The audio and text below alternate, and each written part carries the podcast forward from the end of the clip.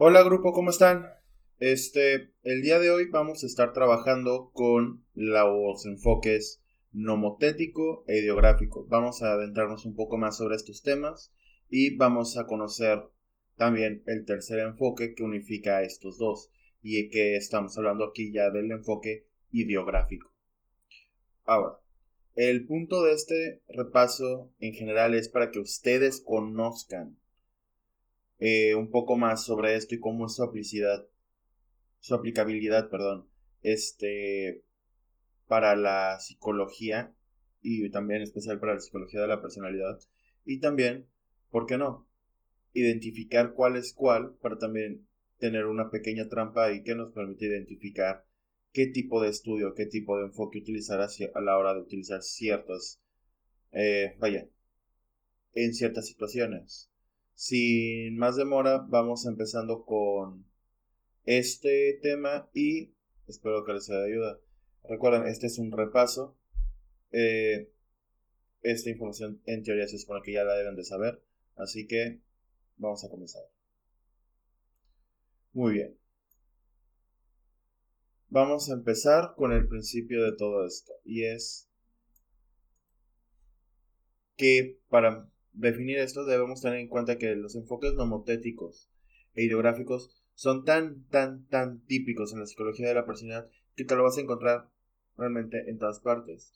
No hay una escuela, no hay un, no hay un modelo teórico de la psicología de la personalidad, en general, en psicología, que no esté regido por alguna de estas tres realidades.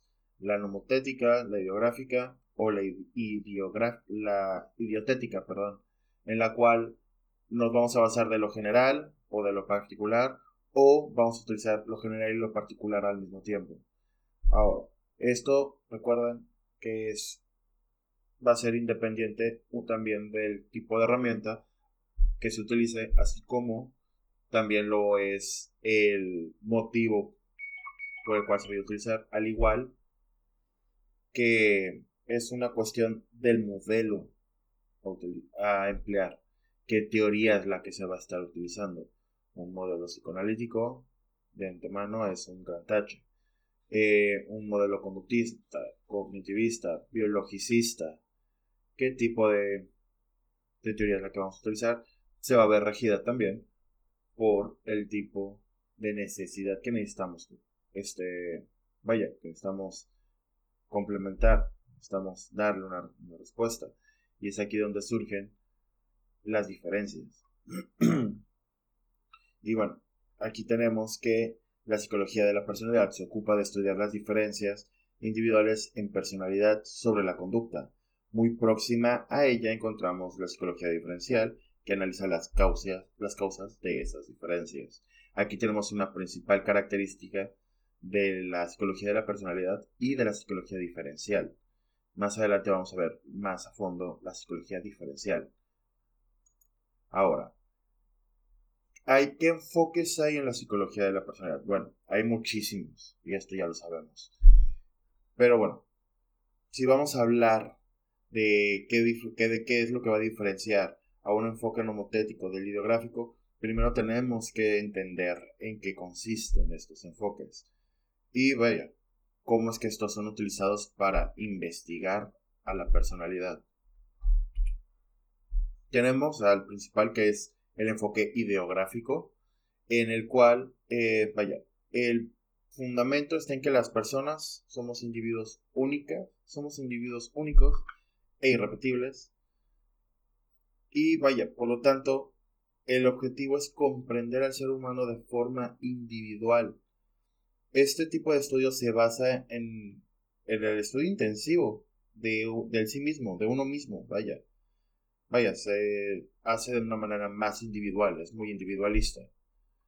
Y por otro lado tenemos la metodología utilizada en este enfoque que consiste justamente en un examen selectivo de muy pocos integrantes y vaya, tenemos aquí también que se correlata hacia un entorno, un entorno clínico.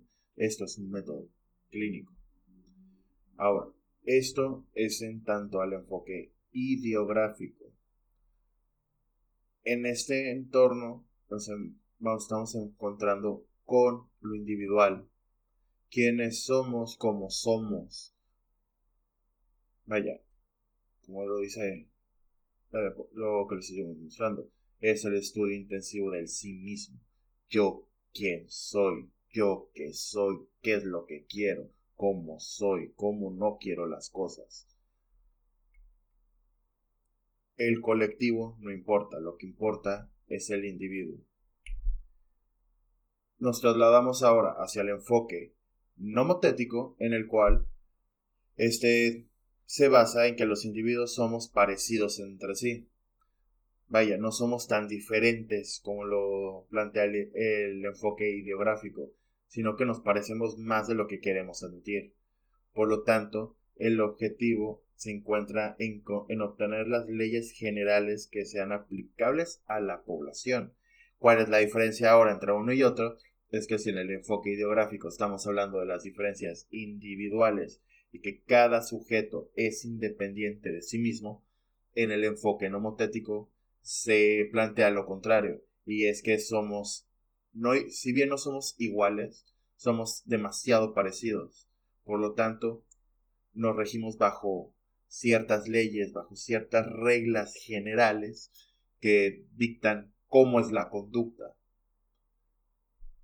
Aquí nos encontramos también que el tipo de metodología que se utiliza es un examen en, vaya, en muestras de sujetos bastante amplias y sus métodos son correlacionales y experimentales. ¿Por qué son correlacionales? Porque como vas a tener eh, una ley general o una teoría de por qué sucede esto si no la estás relacionando con algo más. Es correlacional porque van de la mano. Y experimentales pues tienen que estar sujeto a prueba estas relaciones para poder decir, ok, acá sucede esto porque pasa esto. Y así va a suceder en todos estos casos. Va. En este caso, el enfoque nomotético nos está presentando un enfoque en el cual nos centramos en lo colectivo, nos encontramos con el grupo. El individuo no es más que, que una parte fundamental del grupo. No es el grupo, no es lo más importante, es una parte más del grupo. Ahora, aquí nos encontramos con el nuevo gran desconocido, y es el enfoque idiotético. En este caso estamos hablando de un enfoque que parece ser un tercer enfoque, pero en realidad es un enfoque en el cual el estudio ideográfico, vaya, lo voy a poner de esta forma. El enfoque idiotético parte del estudio ideográfico para obtener principios nomotéticos, que son los generalizables. Esto quiere decir que es una combinación de los dos enfoques. Puesto de una manera un poco más sencilla, lo del estudio sobre el individuo va a dar los principios que sean aplicables para el colectivo. ¿Cómo es esto? Eh, yo eh, veo, estudio en mí mis conductas alimentarias y me doy cuenta de ciertas conductas repetitivas en las cuales factores de estrés me desencadenan el apetito. Este, factores de ansiedad me lo inhiben. Entonces, extrapolo estos dos factores hacia la colectividad. ¿Cuántos, ¿Cuántas personas están pasando por lo mismo? Ok. Digamos que de la muestra el 90% le pasa. Entonces estamos hablando de que a partir del estudio del individuo se genera un patrón se encuentran patrones que puedan ser aplicativos hacia la colectividad. Ya puestos en práctica, ya vaya, ya experimentación, nos encontramos de que sí, sí lo son. Por lo tanto, se convierte en todo un criterio, en todo algo nuevo que nos trata toda una nueva forma, un nuevo paradigma en cómo generar un estudio, tanto social como clínico. Por lo tanto, si bien puede decirse que es un tercer enfoque, no es más que la sumatoria del enfoque ideográfico y nomotético. Es la sumatoria de las dos. Ahora, ¿cuáles son estas principales diferencias entre un enfoque ideográfico y un enfoque nomotético? Bueno, ya hemos visto la diferencia más importante entre, entre estos enfoques. Eh, y esto está en que uno se, se, va a especializar en las características únicas y el otro, por el contrario, se va a enfocar en las características compartidas. Uno se va a hacer un enfoque más personalizado y el otro un enfoque más generalizable. Como tal, este enfoque, el enfoque ideográfico entiende las generalidades como especulaciones sin una base sólida y prefiere al caso o el caso en lugar de la ley. ¿Qué quiere decir esto? Que al ser algo particular, algo peculiar, no puede decirse que es una ley porque no es aplicada para todas las personas, es solo para esa persona en ese caso, en esa situación concreta. Esto es en el ámbito este, ideográfico. Pero, ¿qué sucede? Por otro lado, también tenemos este, características a tener en cuenta, como el concepto de la personalidad. Y vaya, aquí nos encontramos con algo bastante fácil de entender en teoría, pues no es más que otra diferencia entre un enfoque ideográfico y nomotético, pues cómo van a concebir a la personalidad de estos, estos, estos dos entes, estos dos enfoques, pues nos encontramos que el enfoque ideográfico tiene un concepto de la personalidad que es dinámica y es holístico, mientras que el enfoque nomotético, vaya, comprende a la personalidad como algo estático y fragmentado. ¿Cómo es algo dinámico? ¿Cómo es esta parte de que el ideográfico lo identifica como dinámico y holístico? Es cambiante y es algo que no está sujeto a algo físico mientras que el nomotético, todo lo contrario, es estático y está fragmentada, pues está sujeta a diferentes escenarios, pero es inmutable. La personalidad que tienes es la que tienes y te, que te quedas atorada con ella, mientras que en el enfoque ideográfico la personalidad es cambiante, se permite modificar a sí misma. Ahora, en términos de un enfoque teórico, nos encontramos que el enfoque, vaya, este enfoque teórico nos permite a los autores, a los investigadores y a los clínicos a seguir una línea teórica de trabajo que sigue, que guía los estudios mismos, pues el enfoque teórico es bastante subjetivo. Y vaya, en torno a lo ideográfico y el objetivista, que es lo nemotótico. Me explico un poquito mejor acá. El enfoque teórico a nivel ideográfico es subjetivista porque es subjetivo de cada sujeto. Depende de la persona en su momento dado. Mientras que el enfoque nomotético es objetivista. La persona no es más que parte de algo. Por lo tanto es un objeto más en el entorno que está reaccionando a este mismo. Ahora, el enfoque ideográfico es más amplio, es el más utilizado en... Vaya, explicárselo de una forma más sencilla. El enfoque ideográfico, si bien es más apropiado para una psicología de la persona individual, y el enfoque nomotético de una psicología de la persona general y diferencial, nos encontramos realmente con que depende para qué es lo que lo vamos a necesitar, qué queremos estudiar, qué queremos investigar, qué queremos medir es el tipo de enfoque que mejor nos va a servir. Si queremos estudiar a una persona en contexto único, vámonos por un ideográfico. Si queremos estudiar a la persona en un contexto más global, como una oficina, un centro de trabajo, vámonos por un, homotético. Nos va a dar esos patrones que necesitamos. Y es aquí donde también llegamos a los tipos de, al tipo de investigación, que también es una diferencia. Pues entre estos enfoques nos encontramos en el tipo de la investigación, pues esta es intensiva en el caso de un enfoque ideográfico, pero en el enfoque nomotético es extensiva. ¿Cómo, que, ¿Cómo funciona esto?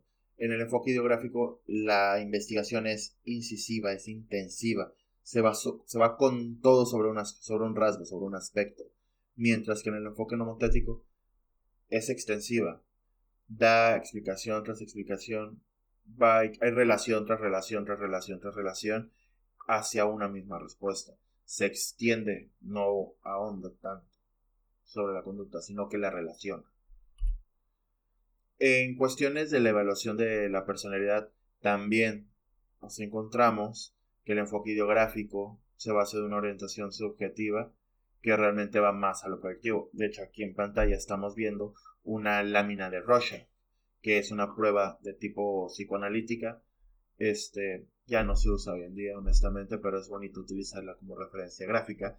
Eh, pero el punto es que es de tipo proyectivo. Es que tú ves en la lámina, qué estás identificando ahí. Las respuestas pueden ser variadas. Puedes ver un escorpión, puedes ver un escarabajo, puedes ver una mariposa, puedes ver un pollo rostizado, no sé. ¿Qué es lo que tú ves? ¿Qué identificas tú? ¿En qué parte de la lámina lo ves tú? Y así sucesivamente. Mientras que en la parte nomotética, la evolución sigue métodos objetivos y, y, los, y métodos psicométricos. Y esto es fundamental tenerlo claro, pues el enfoque ideográfico dentro de la evaluación de la personalidad se orienta hacia las pruebas de tipo proyectivas. ¿Qué tipo de pruebas son estas? Como mencioné, eh, las láminas de Rorschach, está el HTP, que es el House Tree Person, está el hombre bajo la lluvia, también se encuentra este, los test de figura humana, etc. Pero ¿qué sucede? El enfoque nomotético nos da el mejor medio de evaluación psicométrica. Pues es estandarizado, nos da mediciones, nos da puntuaciones y nos da características, si bien específicas, dentro de ciertas poblaciones, son medibles, son replicables y son completamente objetivas, o por lo menos tan objetivas como se permite una herramienta de medición. A diferencia de un test de personalidad de tipo proyectivo, que está sujeto a la subjetividad, y no únicamente a la subjetividad de la persona que está realizando el test, quien está respondiendo, sino que también está sujeto a la subjetividad del evaluador, cosa que no tiene el enfoque nomotético dentro de esta área de la evaluación. El evaluador no tiene nada que hacer en torno a meter de su cuchara. Todo ya está estandarizado, todo está puntuado, todo tiene un orden, todo tiene una metodología. Ahora, dentro de las teorías de la personalidad también nos encontramos con algo muy particular y muy interesante, honestamente. Y es que si bien ya vimos las diferencias entre estos enfoques y las diferentes perspectivas, centrándonos en sus aspectos, vamos a ver qué autores corresponden a cada enfoque. Eh, a las teorías ideográficas nos encontramos que en cuanto a autores que defienden un enfoque ideográfico centrado en el individuo, nos vamos a encontrar a Sigmund Freud con su teoría psicoanalítica de la personalidad, nos encontramos a Rogers con su teoría de fenomenológica, también nos encontramos con Kelly y su teoría de los constructos personales, y finalmente también con Gordon Alport con su teoría de la personalidad. Estos son los principales autores que defienden su, metodología a través de las teorías ideográficas. Ahora, en las teorías nomotéticas encontramos una relación con los autores que defienden este enfoque centrado en los rasgos comunes a todos los individuos y encontramos a Raymond Carell con su teoría de la personalidad factorial léxica. Nos encontramos también a Eysenck con su teoría de la personalidad factorial biológica nos encontramos igual a Costa y McRae con su teoría de los cinco grandes o cinco factores de la personalidad, también conocido como el modelo Big Five. Y finalmente tenemos a Gray con su modelo factorial biológico de la personalidad. Si recuerdan, él es el autor del Bis y Vas. Y bueno, aquí les dejo una bibliografía recomendada para que puedan estudiar, repasar lo que quieran. eh, voy a tratar de compartirlo con ustedes. Y eso es todo en cuanto a esta parte teórica, a esta clase teórica. Nos estamos viendo en la siguiente clase donde vamos a trabajar un poco más a fondo y nos vamos a enfocar en especial a la parte de los antecedentes.